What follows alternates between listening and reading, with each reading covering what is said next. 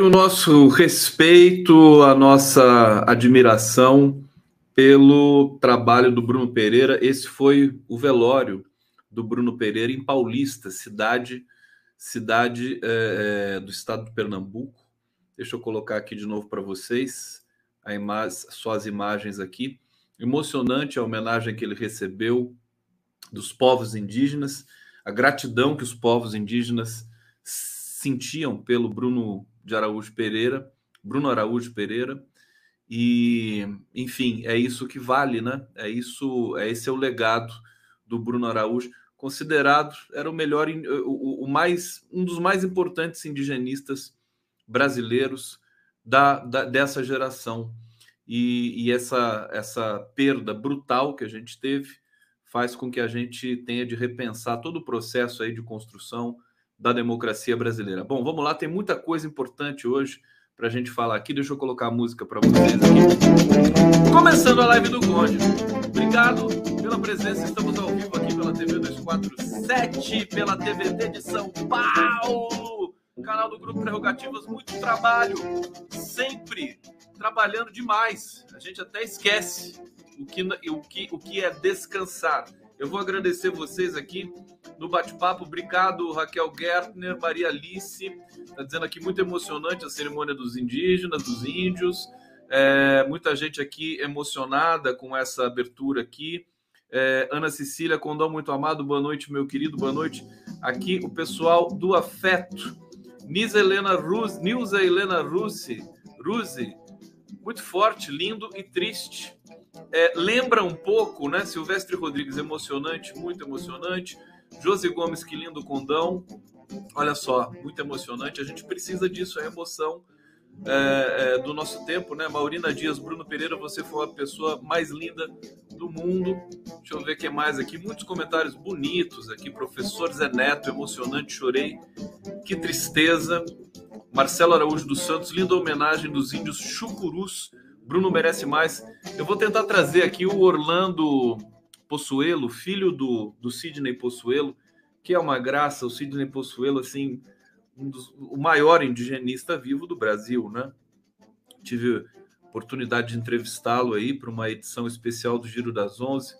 E o filho dele, que também é indigenista, Orlando Possuelo, que tem o nome de Orlando, em homenagem ao Orlando Vilas Boas, um dos, dos, dos emblemáticos sertanistas brasileiros.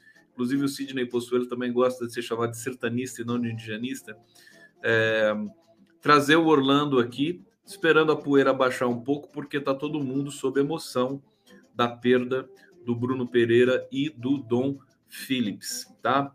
É, eu me lembrei aqui, gente, do, do velório do Chico Mendes. Velório de Chico tem várias imagens, eu inclusive já passei aqui algumas vezes é, as imagens do velório do Chico Mendes. O Lula faz um discurso emocionante. Né? Isso foi em 80 e 87, que foi a morte do Chico Mendes, ou 80, 88? Ele morreu no, no ano da Constituição. Chico Mendes morreu em 88. E, e foi perto do Natal, né? O Lula foi lá para o Acre, Chapuri, e o, o discurso do Lula no, no, no enterro, no, no, velório do Chico Mendes é, é simplesmente histórico, emblemático, emocionante. Vou ver se eu passo isso para vocês. Hoje eu fiquei preocupado com outras coisas e lembrei só agora do, do, do velório do Chico Mendes para fazer aqui uma comparação histórica, né? Mas, é, mas eu separei, preparei outras coisas para vocês. Bom, vamos lá. Porque é o seguinte, né? Hoje, hoje, em especial, esse, essa, esse, esse, vou botar um fundinho aqui baixinho. Essa questão do, do Milton Ribeiro, do ex-ministro da Educação, ela pegou o Bolsonaro de, de uma maneira é, frontal e violenta também. E o, o Marcos Coimbra disse hoje numa, numa live da Fórum que é, ele não entende por que, que tem gente que ainda acha que o Bolsonaro tem chance, né?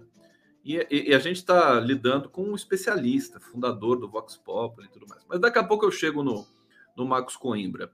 Vou ficar aqui na superfície só das minhas ralas e humildes análises sob a égide, a ótica da linguística e da análise do discurso. O fato é que é, é, não, não que a Globo importe alguma coisa para todos nós, é, mas me surpreendeu demais. Hoje, a Globo News ficou o dia inteiro, inteiro, é, destacando a violação de Jair Bolsonaro com relação à interferência na Polícia Federal no que diz respeito à ação contra o Milton dirigida ao ex-ministro Milton Ribeiro e todos os outros ali envolvidos nessa questão de tráfico de influência e tudo mais. Bolsonaro está se perdendo, ele tá, a imagem dele pegando fogo é, é, essa mesmo, né? A imagem que eu coloquei aqui no card do, da nossa live do Conde de hoje é a mais próxima da realidade. Ele está incendiado, tá cham... não é nem chamuscado, mas está incendiado.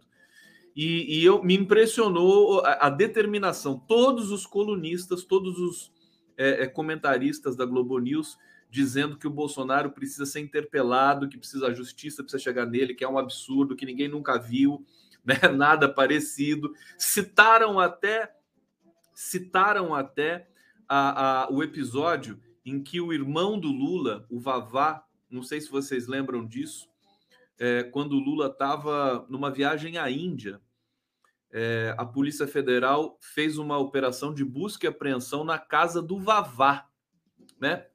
Vavá, é, acho que é São, não sei se é, São, é, é, periferia de São Paulo que ele morava, ou se é São Bernardo, não me lembro. Casa humilde do irmão do Lula. Você vê a casa do Vavá. Se vocês. Tem gente que fala que o Lula enriqueceu até hoje, né? Você vê a casa da, das, da, da, dos irmãos do Lula, a casa do Frei Chico, tudo casa humilde. Você vê a casa do Genuíno, né? Mora no Butantã e ele faz questão de dizer, desde 1986, se não me engano, eu sei, 30, 40 anos que o Genuíno mora na mesma casa. Quando eu tive com a Dilma agora, a Dilma também, a Dilma tem uma casa modesta, né? Em Porto Alegre, lá no bairro da Tristeza. Esse pessoal não se preocupa, eles não têm essa essa sanha pelo, pelo dinheiro, né? Não sei o Palocci, né? O Palocci podia ter. Sempre vai ter alguém que tem, né? que é do ser humano mas a essência do Partido dos Trabalhadores, a preocupação é outra. Né? Preocupação, realmente, o tesão de todos eles está na condução das políticas públicas do país, tudo mais. Ninguém, ninguém tasca essa, essa visão. Eu pude ver isso de perto, né? Então, lembrando do, da operação de busca apreensão na casa do Vavá, o Lula nem sabia. Ele ficou sabendo com o jornalista falando com ele lá na, na, na viagem à Índia. E ele e a, e a posição dele foi absolutamente, é, é, enfim, democrática. Falou, não, é, precisa, né? Eu, eu, o meu irmão Vavá, o Vavá tinha fama de ser um sujeito mais simples do mundo, né? Sim, até usava usava-se assim alcunha de simplório, mas no bom sentido, porque é um sujeito muito bom, muito tranquilo. E, e, e a Polícia Federal falou, e o Lula não teve ingerência nenhuma. Então, até os jornalistas da Globo News usaram essa lembrança, até o, o camarote lá, para dizer que o Bolsonaro violou, passou, cruzou o Rubicão e a situação está muito crítica para o Bolsonaro. Os, os grampos começam a aparecer. Polícia Federal tem mais de 180 horas de gravações é, com relação ao caso do Milton Ribeiro. Aliás, aliás, eu separei aqui para vocês, só não comecei com esse clipe hoje, porque eu quis começar com a homenagem ao Bruno Pereira, evidentemente, mas eu estou aqui, fiz especialmente para vocês a gravação do Milton Ribeiro com a filha. Vamos escutar juntos aqui um pouquinho? Vamos lá. Tá bom, pai? Tá bem, Minha. É. É. Muita coisa meia. Hoje o presidente me ligou, ele está com pressentimento novamente, que eles podem querer atingi-lo através de mim, sabe? Ele, é que eu tenho mandado versículo para ele, né? Ah, ele quer que você pare de mandar mensagem? Não, não, não é isso. Ele, ele, ele acha que vão fazer uma busca e apreensão em casa, sabe? É muito triste. Então, bom, isso pode acontecer, né? Se, se houver indícios, né? Mas ah. não é porque, meu Deus. Né? Ah, pai, não, não houve, essa voz não é definitiva. Eu não sei se ele tem alguma informação. Eu tô te ligando no meio. No, eu tô te ligando no celular normal, viu, pai? Ah, é? Ah, então. A gente não, tô ligando tá? no celular normal. Até a filha sabe já que, tá, que o negócio tá perigoso, né?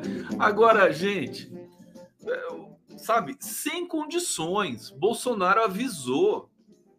Tá aí comprovado. Não precisa nem fazer esforço, entendeu? De interpretação de texto.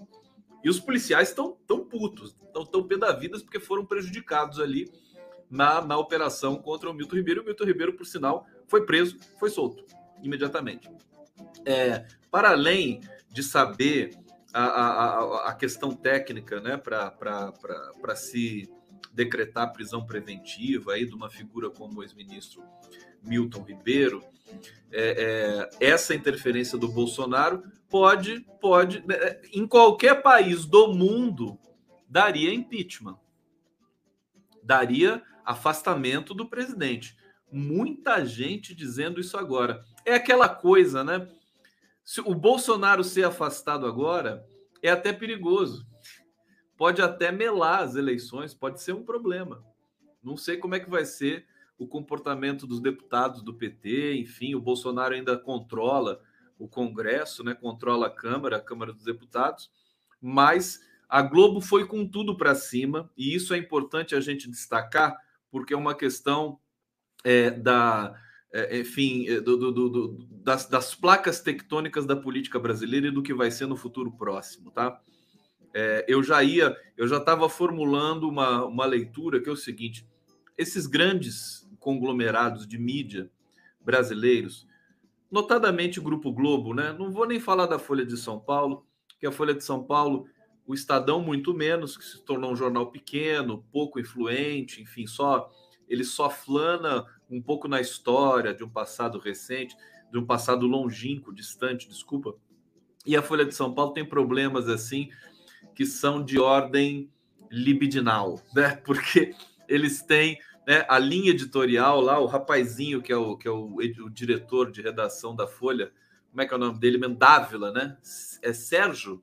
Eu nunca sei o nome dele corretamente, né? Sérgio Dávila? Que é um, que é um playboy, né? Uma espécie de playboy de gravatinha tal, aquela coisinha assim. Quer dizer, é, é deprimente, deprimente. Todas as cartas que ele escreveu reclamando quando a Folha foi acusada de racista e tudo mais. Quando a Folha publicou os artigos lá do, do daquele intelectual baiano, como é que é o nome dele? O, o que é racista, né? Sim, né? A gente chega até passar mal. Como é que é o nome daquele intelectual baiano lá? É o é amigo do Caetano Veloso. Esqueci o nome dele. Você vê, é tão insignificante que a gente não lembra. Alguém pode me lembrar, por favor, o nome do intelectual baiano que publicou na Folha, agora ele desapareceu agora, né? Nunca ninguém mais viu onde ele está. Ninguém lembrou ainda, vocês estão devagar hoje, hein? Antônio Risério, tá aí o Flávio Ares Flavinho, Antônio Ritão, devagar, porque aqui a, o bate-papo do Condão aqui é o, é o, mais lépido, né? Da internet brasileira, né? Eu, eu penso, vocês já dizem aqui. Então, Antônio Rizé. Enfim, Sérgio Dávila. Essa, essa... Então, a Folha de São Paulo também é meio café com leite. O problema é o Grupo Globo, que ainda tem muito dinheiro, eles estão fazendo ali a transição de plataforma tecnológica, tem a Globoplay, né? É, é, a maior fortuna do Brasil, né? Se você somar as fortunas dos três filhos que não tem nome próprio do Roberto Marinho, vai dar aí mais uma fortuna maior que a do Jorge Paulo Leman, aquela coisa toda. Né? Rede Globo, dona do país, dona do futebol, do carnaval e de todo o direito autoral da cultura brasileira dos anos 70, 80 e 90 e 2000 também. Agora começou a mudar um pouco por causa da internet. Quando você vai, eu, por exemplo, hoje eu queria mostrar um clipe da Rita Lee para vocês, né? Porque olha só, tem uma foto da Rita Lee linda. A Rita Lee venceu o câncer. Eu achei essa foto que foi tirada pelo Roberto de Carvalho, que é o companheiro da Rita Lee. Olha só como a Rita Lee tá linda, gente. É tão, tão bacana ver a Rita Lee se recuperando. Olha só, é a Rita Lee. Tá, tá parecida com o, o, Thiago Leifert, né? o Thiago Leifert. Olha só, tá muito mais bonita que o Thiago Leifert. Linda foto da Rita Lee tomando chazinho de cogumelo aqui. Não, não, não é de cogumelo, não. Certamente é um chazinho daqueles. Olha só, tá parecido com o Thiago Leifert, gente. Que coisa. Rita Lee, ícone da cultura brasileira, eu queria trazer um, um clipe para tocar da Rita Lee, mas todos os clipes da Rita Lee que tem no YouTube pertencem ao Grupo Globo. Aí eu perco até o tesão. Falo, ah, não, não quero mais saber de Rita Lee. Caraca, né, meu? Som livre, não sei o que. Se, se eu colocar na live aqui, o YouTube caça o meu canal, porque a Rede Globo é impiedosa. Ela vai lá e, e arranca você pelos cabelos. Embora eu não tenha. Então, só para dizer o seguinte: a inflexão da Globo é importante. O que está acontecendo? É, a tese que eu ia dizer para vocês antes, é, e vou conectar com essa de agora, de hoje, né? É, o Grupo Globo está se posicionando, porque assim, as elites brasileiras, o mercado financeiro, ele vai estar tá do lado do vencedor, né? Não importa. Se não tiver jeito, se tiver de ser o Lula mesmo, eles vão ali ficar pertinho sabe? Vão dar respeito. Vocês não e, e não vamos ser ingênuos também da parte da, da frente que compõe a, a, a, a chapa democrática Lula-Alckmin. Você acha que eles não vão conversar com o Globo? Claro que vão. Eles não lembram do Zé Dirceu falando da Globo, conversando com a Globo. A esquerda tem um certo é, um deslumbramento com a Rede Globo, né? Rede Globo é uma das maiores redes de TV do mundo, porque elas, inclusive, elas esfolam a cognição, né? E a paciência dos, dos brasileiros há 50 e poucos anos, 55 anos, né? É, e, e, a esquerda tem um deslumbramento, eles gostam, eles ficam felizes. Quando, quando sai a esquerda no Jornal Nacional, fica todo mundo feliz, né? Ai, ai, saiu no Jornal Nacional, eles assistem, passa pelo zap e tudo mais.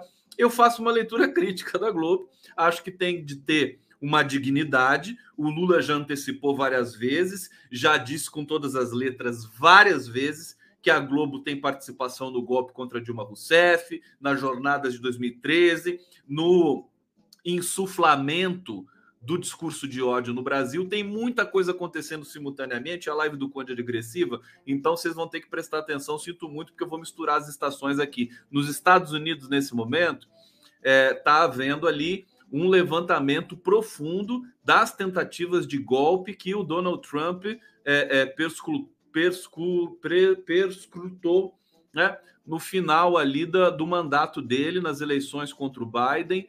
Muitas autoridades eleitorais estadunidenses dando depoimentos, dizer, dando detalhes do assédio que sofreram de emissários de Donald Trump, do próprio Donald Trump, as, as, as, os relatos, os depoimentos estão sendo gravados, estão sendo despejados na mídia é, estadunidense.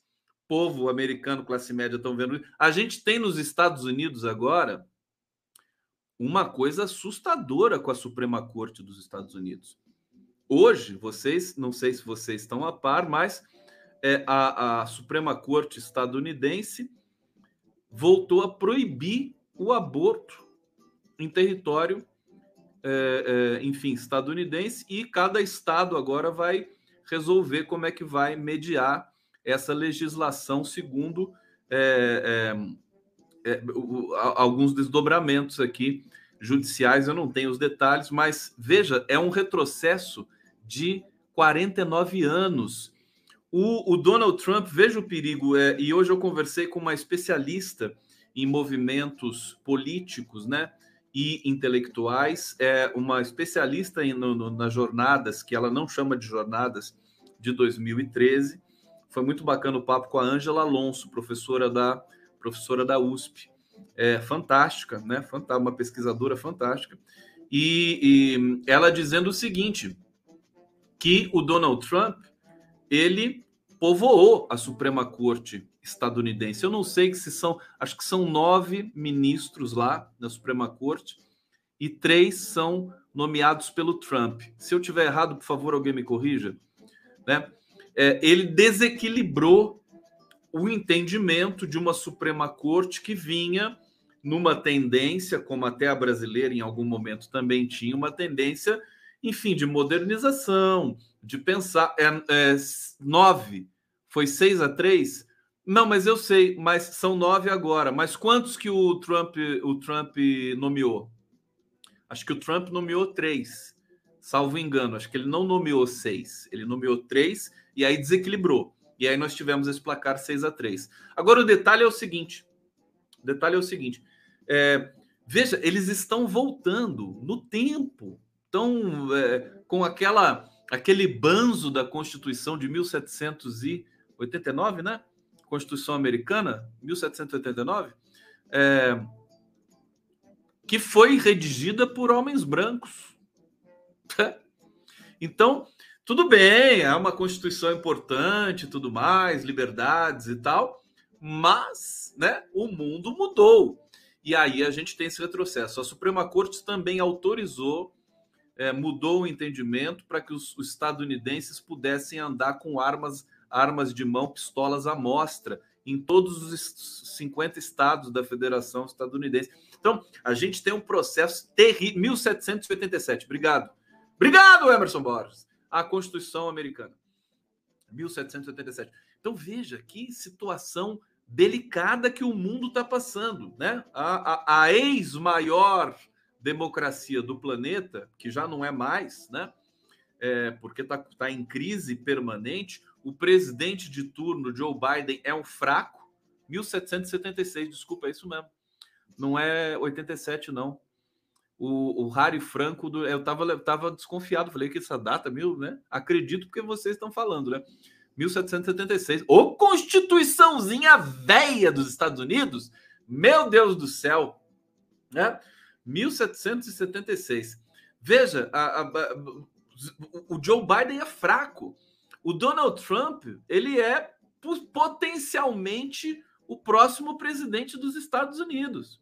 Né? Ele está ali, parece que tem um republicano é, da Flórida que tem uma força também, que vai disputar aí as prévias, mas o Trump está vivo. Se eles não impedirem Donald Trump, ele vai voltar porque o Biden é uma é, ele é uma um fracasso retumbante, um fracasso retumbante. Bom, voltando, voltando aqui à situação Bolsonaro, Lula, pesquisa, intenção de voto e tudo mais. É, é, o que está acontecendo nos Estados Unidos? Eles estão levantando essas ameaças, as tentativas de golpe que foram gravíssimas, o Capitólio e tudo mais. E isso tá, pode servir como uma vacina para o Brasil. A Globo também está dando muita atenção para essa é, esse momento de, de, de, em que as autoridades americanas estão relatando, documentando a tentativa de golpe nos Estados Unidos, né, que chocou o mundo todo. A Globo está dando muito destaque a isso.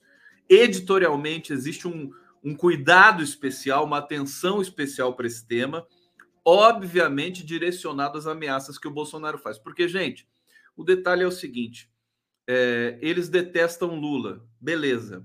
A Folha detesta Lula, detesta o PT, beleza. Mas o Bolsonaro, né?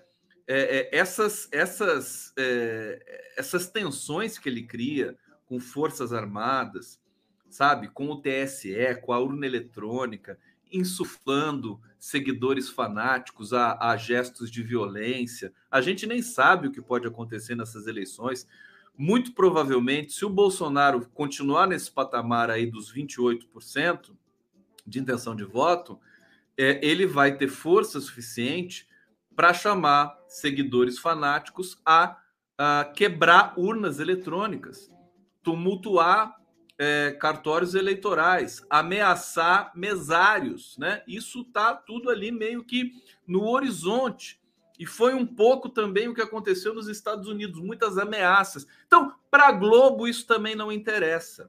A Globo, esses grupos aí grandes, né, de, de, de, desse circuito do mercado financeiro brasileiro, para eles, eles precisavam de uma espécie de Alckmin. Por isso que o Lula deu, né, foi inteligentíssimo nessa aliança que ele construiu.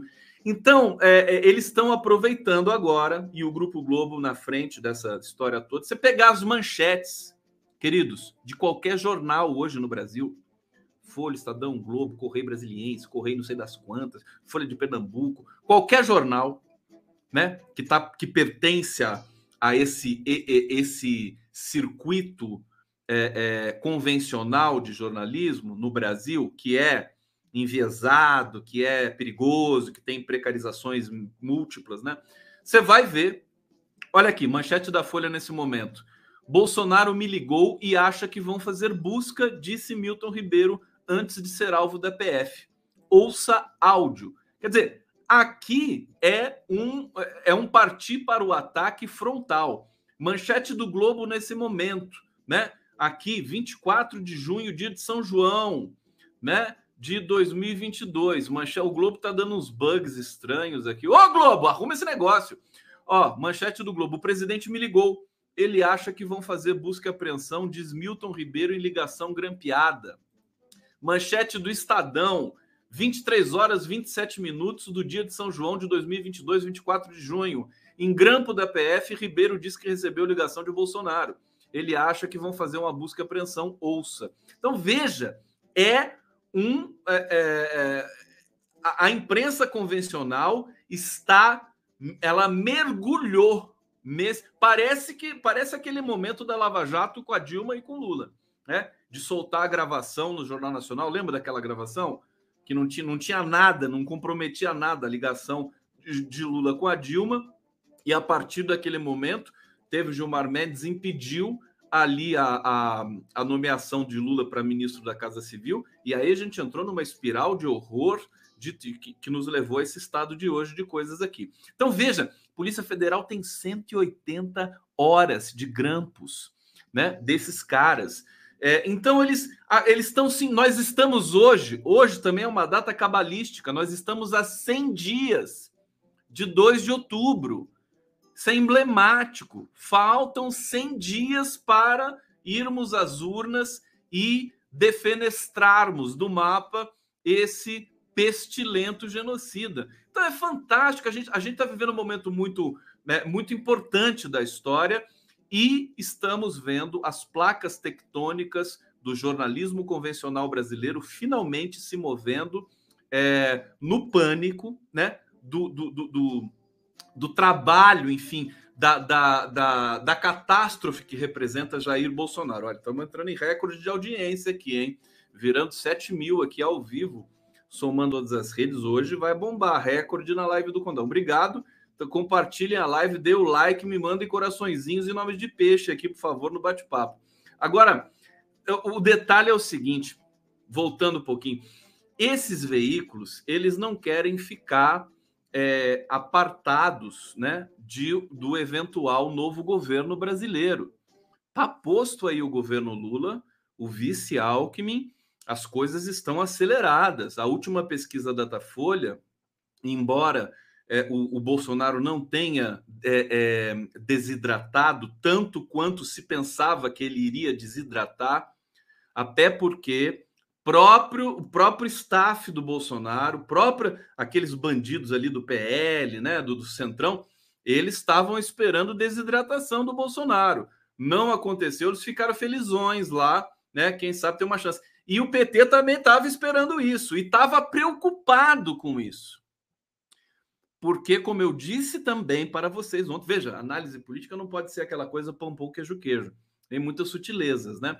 Se o Bolsonaro se destrata muito agora, pode ser um problema para a campanha de Lula Alckmin. Por quê? Porque as elites podem tirar da cartola, tirar do bolso, que não é naro, né? Tirar do bolso um, um candidato, né? Não o Luciano Huck, que já desistiu e tudo mais, mas enfim, algum nome né, que possa é, agregar o ódio que ainda existe residual ao PT no Brasil. Peixe pedra, adorei aqui. Obrigado, gente. Obrigado pelos corações. Então, meus queridos caras pálidas, a situação é essa. Eles estão se reposicionando, estão vendo que não tem como impedir a vitória de Lula, nem no primeiro turno, nem no primeiro turno, né? É, Lula vem com tudo no primeiro turno. E aí, o que, que a Globo vai fazer? A Globo vai noticiar, vai fingir que vai ser boazinha, como ela fez em 2002. Vai dar a notícia, vai falar do metalúrgico, que mais uma vez chega à presidência da República, vai fazer mil matérias, né?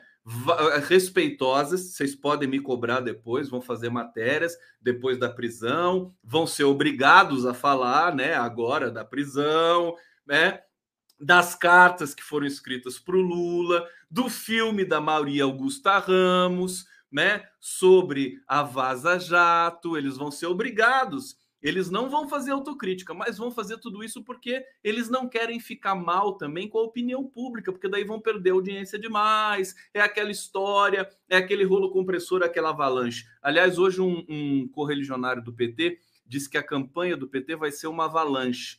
Nem começou direito a campanha do PT ainda. O Lula foi para Belo Horizonte, Rio de Janeiro, Porto Alegre, é, Natal, é, Recife, tá? deu essa circulada, Uberlândia e tal, e fazendo eventos em São Paulo, mas nem começou ainda. Agora é só o aperitivo. Daqui a pouco a gente vai ver essa campanha do PT na rua. Aliás, nós estamos a um mês né, do início da campanha oficial, que eu acho que é começo de agosto, né, gente? Ou final de agosto. Eu não sei mais, eu não sei essas datas. Enfim, o detalhe, mas o detalhe é o seguinte: eles vão compor, a aliança do Lula é muito ampla, tá certo? Tem o Alckmin ali para isso. É, o Lula vai, o Lula vai ter o prazer. Ô Lula! Tá assistindo a live hoje não? A Dilma assiste, viu? Minha live. Seu salafrário sem vergonha. Nunca mais me assistiu. Fica agora e acho que é muito importante agora que você vai ganhar para presidente da República de novo? Hein? Lula não acredita, né? Bom, é, é, o, o, detalhe, o detalhe é que eles vão fazer as matérias, é, é vão, vão compor, né? Vão compor e é, para logo depois voltarem a criticar, evidentemente, né? Vão fazer, não, Lula ganhou festa, história, o Rojão, acabou, Bolsonaro, não sei o quê, vai preso e tal, todo mundo celebrando, né? E no minuto seguinte, a vitória, aí começa, né, as, as, é, os rumores, as puxadas de tapete, né? Ah, aquela coisa, né? Vai, governo, vai fazer o quê? Bolsa Família vai fazer de novo? Ah, vai voltar ao passado, vai voltar aquela mesma cantilena, o que para mim não significa nenhum problema, na verdade, vai me dar até saudade, eu estou até com abstinência de ver a imprensa tradicional, entendeu? É histérica com o sucesso do governo Lula, tentando mascarar todos os avanços que vão sendo é, executados no Brasil. Gente, não tem mais como evitar. América Latina, Ursal, tá aqui. Cadê o Ursal? Ô, produção! Cadê o Ursal aqui no meu programa? Vamos lá.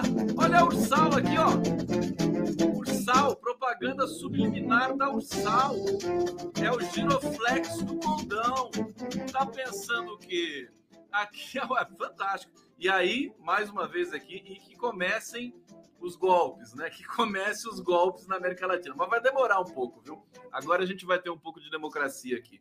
Agora veja, Colômbia, é, é, é, México, Argentina, Chile, Bolívia, Venezuela. Quer dizer, agora aguenta, né? Agora a Globo vai ter que aguentar uma América Latina progressista depois do fracasso nojento do neoliberalismo aqui você imagina para onde vai Paulo Guedes depois? Depois desse, desse horror que nos foi ofertado, né? Paulo Guedes vai ter que se exilar lá em Washington, né? Lá na faculdade onde ele estudou, lá vai ter que ficar lá, né? Uma salinha lá, vão dar para ele, tudo mais. O, o, tédio, o horror, como é incompetente, né? Paulo Guedes, uma das coisas mais canalhas incompetentes do planeta, né? Um cara que não sabe né? que, que não tem conexão com a realidade, dizendo que no supermercado as pessoas vão lá agradecer ele pelo sucesso da condução econômica do Brasil. Quer dizer, delirante. É um adélio na vida, né? O, o, o, o Paulo Guedes, né? Delirante, né? Ah, as pessoas vão me agradecer. Então a gente está pré, nós estamos, Brasil está prestes a entrar nesse circuito. Não tem mais. Agora sinto muito de, depois dessas denúncias, Bolsonaro não tem condição nenhuma de tentar golpe, gente. Mas não, tem a menor condição. Ele está queimado, está é, incendiado, está aqui ó, no fogo dos infernos, besta, anticristo, pestilento, não tem mais jeito. Agora já foi. Vamos acompanhar o, o, o, o, enterro do Bolsonaro. Agora, né?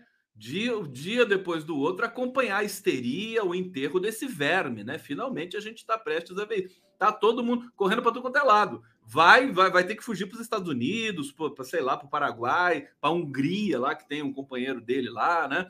Não, realmente não tem mais condições. E agora a gente constrói um Brasil e vamos saborear, digamos assim, essa, esse reposicionamento da Globo, que não importa tanto, mas eles estão realmente de com os pés no peito do Bolsonaro. Vamos ver até onde vai durar isso, mas o estrago já foi feito. A verdade é essa, estrago já foi feito. O episódio Milton Ribeiro é a pá de cal definitiva. Eu vou ler aqui para vocês o que diz o Marcos Coimbra, né? Olha só, o fato, aspas, Marcos Coimbra, aspas, o fato é que Bolsonaro já morreu como candidato. Não tem mágica, tá? É, ele diz: Bolsonaro já era o que lhe deixou sempre numa margem para ter expectativa de vitória. É, na verdade, está falando aqui do Lula, né? Deixa eu pegar uma aspa aqui bacana do, do Coimbra, né? Em qualquer lugar do mundo, as mídias e os políticos considerariam uma eleição com esses números como fatura liquidada. No Brasil, entretanto, uma parte insiste em manter a ficção sobre chances de Bolsonaro com interesses muito concretos. Banqueiros, o Centrão, grupos internacionais agitam esse fantasma para abocanhar fatias do Estado nos 90 dias, 90 dias antes do pleito. Hoje, 100 dias. Então, assim, é, a Globo está se reposicionando, ela vai é, é, fingir, né? Eles vão simular Folha de São Paulo, quando o Lula vencer, vai botar na manchete lá, Lula vence, né? Tal, vai ser assim. É, mas é, é, tão logo Lula vença, eles partem para aquela posição de crítica sistemática histérica diária, mas isso o PT está acostumado, não vai ter problema nenhum. E vai ter o Alckmin! O Lula vai ter o Alckmin! Quando tiver que conversar com aqueles ignorantes da Rede Globo, família Marinho, né? Aqueles, aqueles pulhas né? do, do mercado financeiro, né? Que é, porque bilionário é tudo, eu já falei para vocês, eles, eles têm problemas de, de déficit de atenção, de. Né? Você conversa com o Jorge Paulo Leman que você vai ver, né? O cara, assim, de cada 10 frases, 11 são clichês. Né? Só, só, tem frase feita, só, né? Então, é, é, é, daí quando tiver que conversar com essas bestas, o Lula manda o Alckmin. O Alckmin, ah, o, o, João Roberto Marinho, filho do, o filho do Roberto Marinho, quer conversar. Vai lá conversar com ele, né? Eu não quero conversar com esses animais, né? Quero conversar com o movimento social, sindicato, lideranças indígenas, lideranças dos movimentos negros, né? Quer conversar com esses megas empresários? Manda o Alckmin, manda o Alexandre Padilha. Alexandre Padilha, o Alexandre Padilha vai ser o homem do governo Lula. É, é o cara, não sei, possivelmente? Eu não quero ficar especulando isso aqui, mas o Padilha é o cara que impõe respeito ali no, no mercado financeiro, pessoal bilionário da Bolsa de Valores, Padilha figuraça, tem senso de humor. E vamos que vamos, vocês querem vinheta? O pessoal tá aí, abstinência de vinheta, condom hoje tá elétrico, eletrizante, não aguento. Brasil tá divertido, ganhamos. Fora Bolsonaro, seu verme pestilento. Cadê minha vinheta? Roubaram minha vinheta. Milton Ribeiro veio aqui e roubou minha vinheta. Ladrão né? Cadê aqui? Da... Ah, achei. Bom, vamos lá. Live do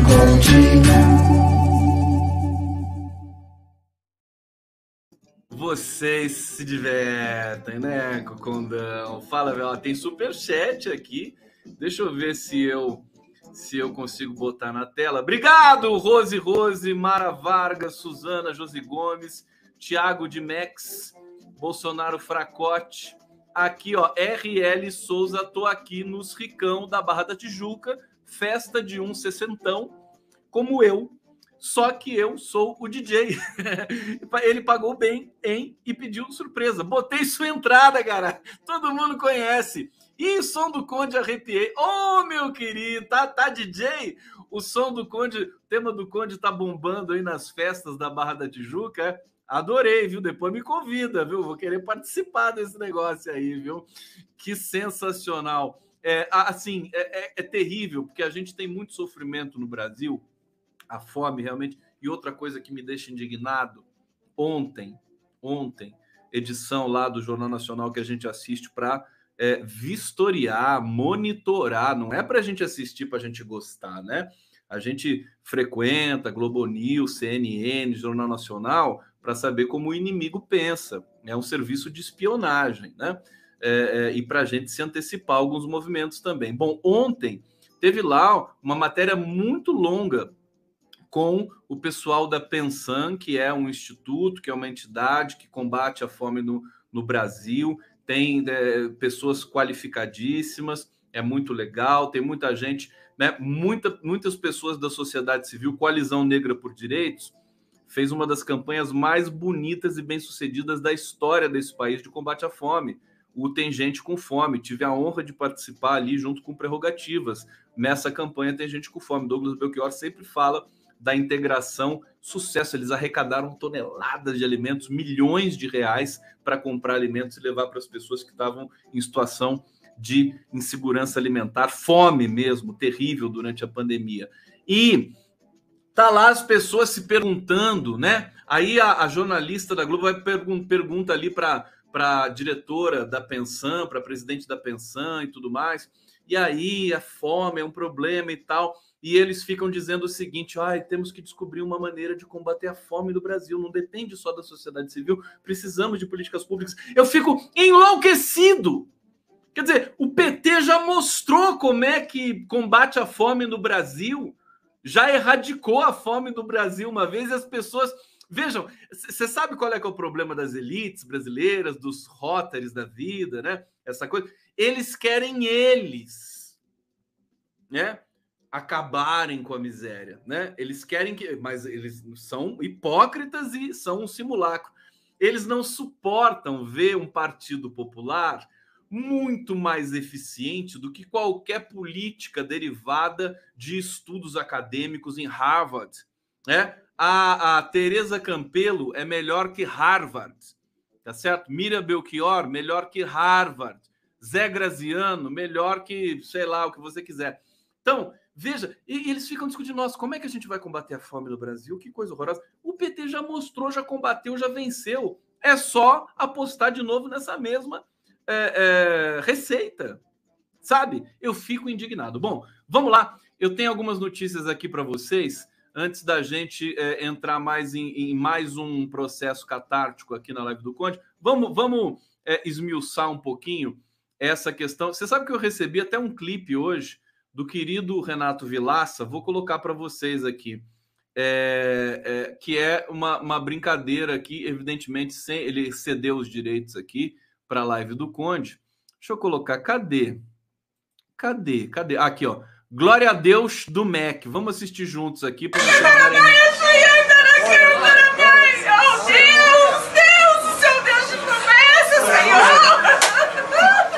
Tô me servindo de Jesus Cristo para fazer lobby com pastor Milton e com a primeira dama do mito. Não tenho votos, mas tenho irmãos. O MEC engorda a conta corrente e o Fundeb vai todo pra gente. E a gente ainda indica uns parentes para aqueles carros de comissão. Tô me servindo de Jesus Cristo Pra fazer lobby com pastor Milton E com a primeira dama do mito não tenho votos, mas tenho irmãos. Como me servindo de Jesus Cristo para fazer lobby com o pastor Milton e com a primeira dama do mito. Não tenho votos, mas tenho irmãos.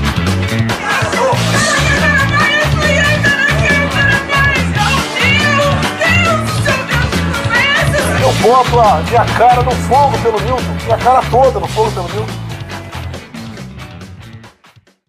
Meu Deus, a cara no fogo. A, a Micheque falando línguas é uma gracinha, né? Pulando lá e falando em, em javanês, sei lá que língua que eles falam lá. Bonitinho. Né? Obrigado, Renato Vilaça, parabéns. Seu trabalho maravilhoso. Sempre que tiver uma paródia aí, manda pro Condão. O Condão passa aqui na live para divertir a galera aqui. Olha só. Bom, então, Bolsonaro praticamente um assunto, um assunto uh, é, é, terminado, né? É? Conversa do Milton com a filha, nem tem muito mais o que dizer sobre isso. Tudo é tão escandaloso. Bolsonaro vai ter problemas, né?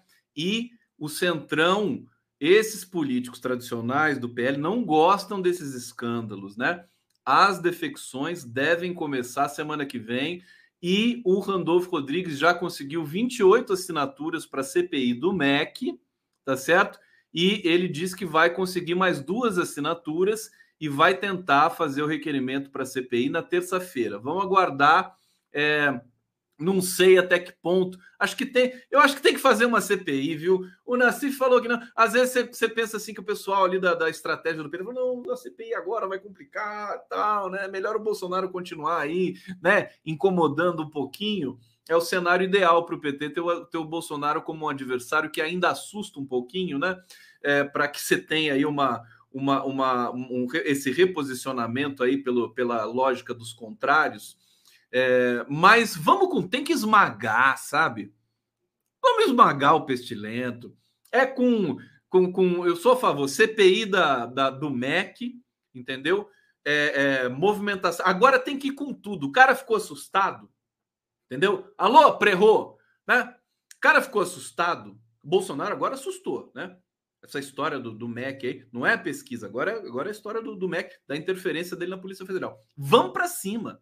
Agora que tem que ir para cima. Entendeu? É, é, é, assim, porrada todo dia. Por isso que a Globo fez essa movimentação hoje. A Globo sentiu o timing, sentiu que é hora de ir para cima, sentiu que pode, né? Sentiu que muita gente ali do próximo governo vai ser vai ser relativamente grato à Globo para esse momento. É a mesma coisa do STF. O STF fez cagada, depois se redimiu. E a Globo vai entrar um pouco nesse circuito também, embora seja muito mais difícil dela se redimir de qualquer coisa. Bom, vamos lá. Olha só, notícias para vocês. Vocês querem, vocês querem se deliciar? Olha como o mundo não dá voltas, o mundo capota. O mundo capota. O mundo capota. Tô imitando o meu querido Lula. Olha, a minha imitação do Lula ficou boa agora, viu? Dá até para eu telefonar pro mercadante, falar, mercadante. Passar um trote pro mercadão, mercadante. Seguinte, meu querido. Você falou querido, né? O Lula, mais do que a voz, é o, é o querido querido. Querido, é o seguinte. cai, todo mundo cai. Olha só, gente. É, é, se preparem. Essa notícia aqui vai deixar vocês e, e, com orgasmos múltiplos, tá? Cuidado, você que está aí na cama, tá? Orgasmos múltiplos políticos, tá? INCRA cobra 147 milhões da família Dallagnol sob acusação de sobrepreço em desapropriação de terras no Mato Grosso. Olha, da onde veio o Dallagnol, né? De uma família que recebe uma multa de 147 milhões de reais. Que coisa fantástica, né? Playboyzinho de merda cheio da grana, né? Que é o Dallagnol. Instituto Nacional de Colonização e Reforma Agrária, o INCRA, cobra uma dívida 147 milhões referente à desapropriação de uma fazenda improdutiva com cerca de 2 mil hectares em Nova Bandeirantes, Mato Grosso, em meados dos anos 90, pertencente ao procurador aposentado do Ministério Público do Paraná, Agenor Dallagnol, pai do pestilentinho, da lanholzinho, o, o, o PowerPointzinho, né? Candidato, potencial candidato ao Senado. Eu acho que o Dallagnol está inelegível. O, o Cacai já explicou isso para a gente, porque o cara não pode pedir demissão do Ministério Público com pendência na, na, ali na, na, corregedoria. Então, mas enfim, é, é uma, mais uma notícia boa para vocês aqui, dentre outras que vão acontecendo. Uma notícia ruim, me pediram para divulgar, eu não consegui pegar informações mais quentes, mas a, a Valdelice Veron, que é é, da etnia Guarani Kaiowá, no Mato Grosso do Sul, a comunidade da, da, enfim, que a Valdelice faz parte, foi atacada hoje. Nós temos aí possivelmente duas, do, duas mortes, dois mortos, né? Confronto entre policiais militares indígenas Guarani Kaiowá deixou nove feridos. É, em, em Amambai, Amambai, Amambai, Mato Grosso do Sul. População local afirma que há pelo menos dois mortos, mas a Secretaria de Estado é, não confirma. É, eu tentei buscar imagens, mas não consegui. Tenho contato aqui da Valdelice, a gente vai dar todo o apoio para ela. Estamos aguardando aí chegar algumas indicações da CIMI, do, do Conselho de Higienista Missionário, da, da APIB, para a gente ver a posição, né? Estamos todos na mesma luta para defender os povos indígenas. Parece que aconteceu algo terrível ali é, na comunidade que faz parte da Valdelice Verão. Estamos aqui prestando toda a solidariedade, viu? Amanhã, na live do Prerrogativas, faremos menção a, a esse episódio aí. Bom, olha só, colunista aqui do Globo dizendo: áudio é grave e pode fazer Bolsonaro ser enquadrado em três crimes, avaliam procuradores. O telefonema do ex-ministro da Educação, Milton Ribeiro, interceptado pela Polícia Federal, é grave. E caso seja comprovado que ele teve informações privilegiadas sobre a iminência de uma operação que levou à sua prisão, pode fazer Jair Bolsonaro ser enquadrado em pelo menos três crimes, avaliam procuradores ouvidos reservadamente pela equipe da, da coluna aqui da Malu Gaspar. No áudio, Ribeiro, a gente já sabe o que, que ele fala. Bom, é, os cinco integrantes do Ministério Público Federal é, é, di, dizem que o áudio em si já é motivo suficiente para a abertura de uma investigação para apurar se houve ou não vazamento de informações sobre a operação. Alô, Augusto Aras, e agora? Agora a batata ferveu, né? Não sei se vocês se lembram, não sei se vocês se lembram, Claro que se lembram, que vocês são bem informados, se não estariam aqui na, na live do Conde. É, quando o, o, o Trump perdeu e deixou, pouco antes dele deixar o governo, foi aberto um processo de impeachment contra ele, né? Que, afinal de contas, não foi aprovado pelo Senado, que era trumpista, mas é, de qualquer maneira é um susto, né? E no Brasil, eu também sei que vocês lembram, o, o, o Rodrigo Maia quando estava ali para deixar a presidência da Câmara, ele, é, como perdeu o apoio de muita gente, ele de repente falou assim: então vou abrir o processo de impeachment contra o Bolsonaro no último dia de presidência da Câmara. É, sentou em cima de processos de impeachment durante todo o primeiro, é, é todo 2018, 2019, para no último dia, né, Rodrigo Maia, doutor Rodrigo Maia, senhor Rodrigo Maia, fala assim, até eu vou abrir o um processo de impeachment. Ele chegou a falar isso, depois saiu do DEM, né? Saiu brigado lá e tudo mais. Oh, a tragédia, né? A tragédia. E, e no fim, né, não abriu o processo de impeachment coisa nenhuma. O que eu quero dizer com isso é que não se iludam, né? Estamos a, a poucos, a 100 dias das eleições. Nesses 100 dias pode acontecer muita coisa. Inclusive alguém abrir processo de impeachment contra o Bolsonaro. Tá certo? no desespero geral, né? É, é, entrar essas questões, enfim, de, de, judicialização e que não pode ser uma coisa muito tranquila. Deixa eu pegar o comentário aqui do RL Souza. Quando você comentar, vou pôr no telão. Arrecadamos 5 mil para cestas básicas. O aniversariante passou o chapéu.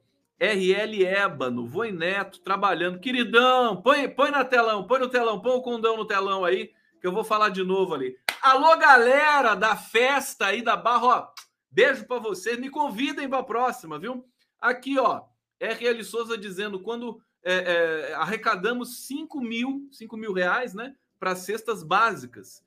Aniversariante passou o chapéu. Beijo para aniversariante RL Ébano, Voi Neto, trabalhando. Obrigado. Música para vocês aqui. Obrigado, gente.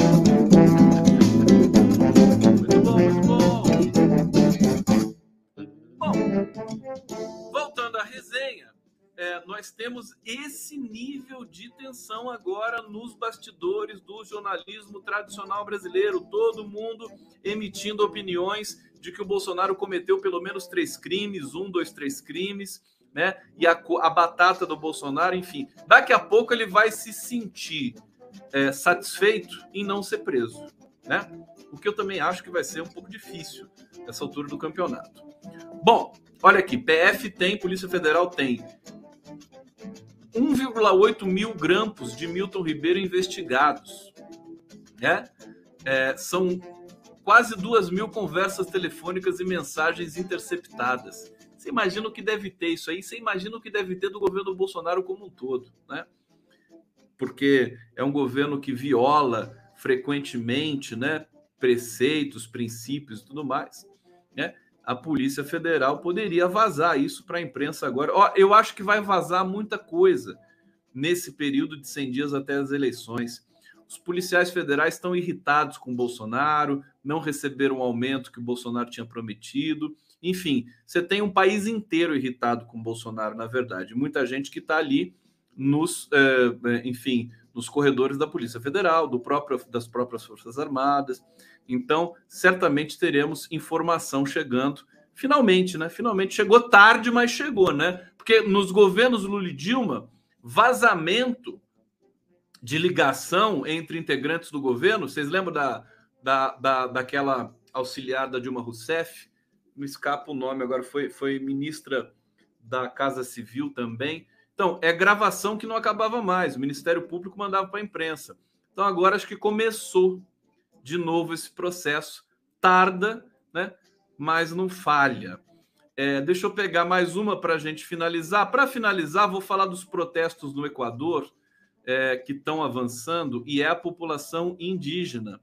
E já há uma, é, um confronto no parlamento equatoriano. Deputados já estão discutindo remoção de Laço, que é ali a sede do parlamento equatoriano. As fotos são impressionantes. E são os povos originários, os povos indígenas, que estão dando uma nova cor né, as manifestações na América Latina. Esperamos que assim seja também no Brasil, porque nós vamos precisar de rua. Agora é o seguinte: agora é esmagar, é goleada, entendeu? Povo na rua, vitória no primeiro turno, acachapante, né? Tudo isso. Não, não podemos querer pouco, não podemos ficar com medinho. Ai, será que vai ter segundo turno? Ai, a rua, não sei o que. Não, vamos com tudo. O verme, o pestilento, está com medo tá lá mijando nas calças. Vamos para cima dele que vai dar tudo certo. Erenice Guerra, obrigado. É, vocês lembraram o nome aqui daquela auxiliar de Dilma Rousseff, que também foi ministra da Casa Civil. Gente, é isso. Vou deixar um beijo muito grande para vocês. Amanhã, amanhã teremos uma live especialíssima no, no, no, no Prerrogativas. Vou colocar na tela aqui para vocês. É, nós vamos receber a Nelly Minierski, é, que é uma, é uma referência mundial é, na, na defesa dos direitos reprodutivos, direitos das mulheres. Ela tem 93 anos. Eu fiz o teste de vídeo com ela. Ela é safa, ela vai, ela vai conversar com a gente, vai falar em espanhol, mas vou pedir para ela falar devagar para a gente entender. E se precisar fazer alguma tradução simultânea, a gente faz. Teremos ali a presença também da Alessandra Camaranos, advogada Soraya Mendes, Emanuele Góes, Luciana Boatê, Daniela Muradas, Ângela Marcondes, sob o título de Aborto Legal, Seguro e Gratuito, em parceria, o Prerrogativas em parceria com a Associação Americana de Juristas. Estamos aqui, vamos receber a Meli Minierski. É isso, muito trabalho, mas muita, muita, muita hum, firmeza em todo esse processo, muita esperança. A gente vai vencer a partir de agora, 100 dias, contagem regressiva. Um beijo muito grande para vocês e até amanhã. Valeu, gente!